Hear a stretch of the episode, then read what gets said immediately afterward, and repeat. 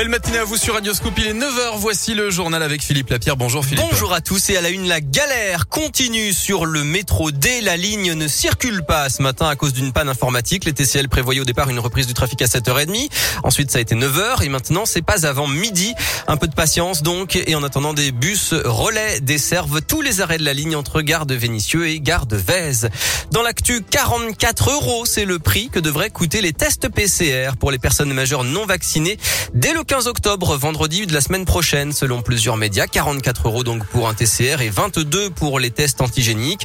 Le gouvernement avait prévenu vouloir mettre fin aux tests dits de confort réalisés gratuitement.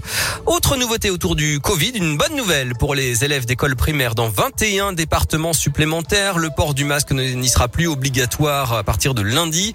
Ça concerne notamment le Puy-de-Dôme et la Savoie, mais pas le Rhône où le taux d'incidence reste trop élevé. Le port du masque ne sera donc plus imposé dans 68 départements au total à partir de la semaine prochaine du CP au CM2.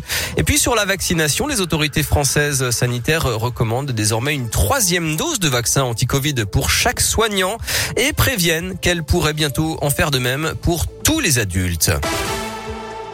La lutte contre la drogue, Gérald Darmanin est en visite aujourd'hui dans la région, à Lyon puis à Givor-Grigny. Le ministre de l'Intérieur doit annoncer notamment la création de deux quartiers témoins à Rieux-la-Pape et à Villeurbanne avec plus de policiers sur le terrain.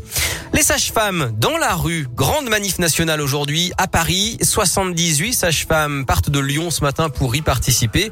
Parmi les revendications, des hausses de salaire, une meilleure reconnaissance de leurs cinq années d'études et surtout des créations de postes dans les hôpitaux et dans les cliniques parce que les effectifs sont clairement insuffisants.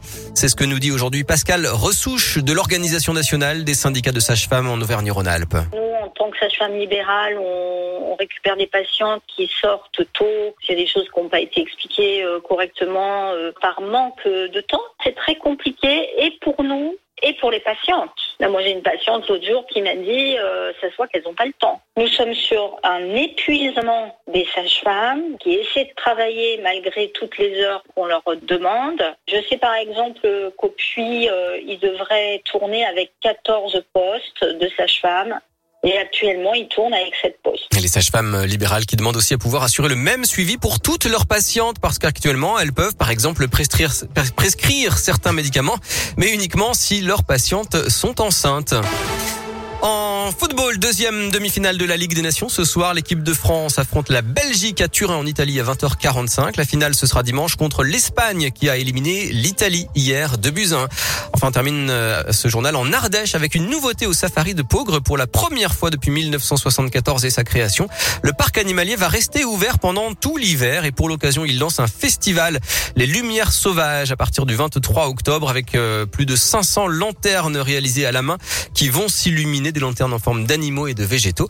Cette nouveauté s'ajoute à la création des cabanes perchées depuis cet été où vous pouvez euh, grimper pour passer une nuit insolite au milieu des ours et des loups.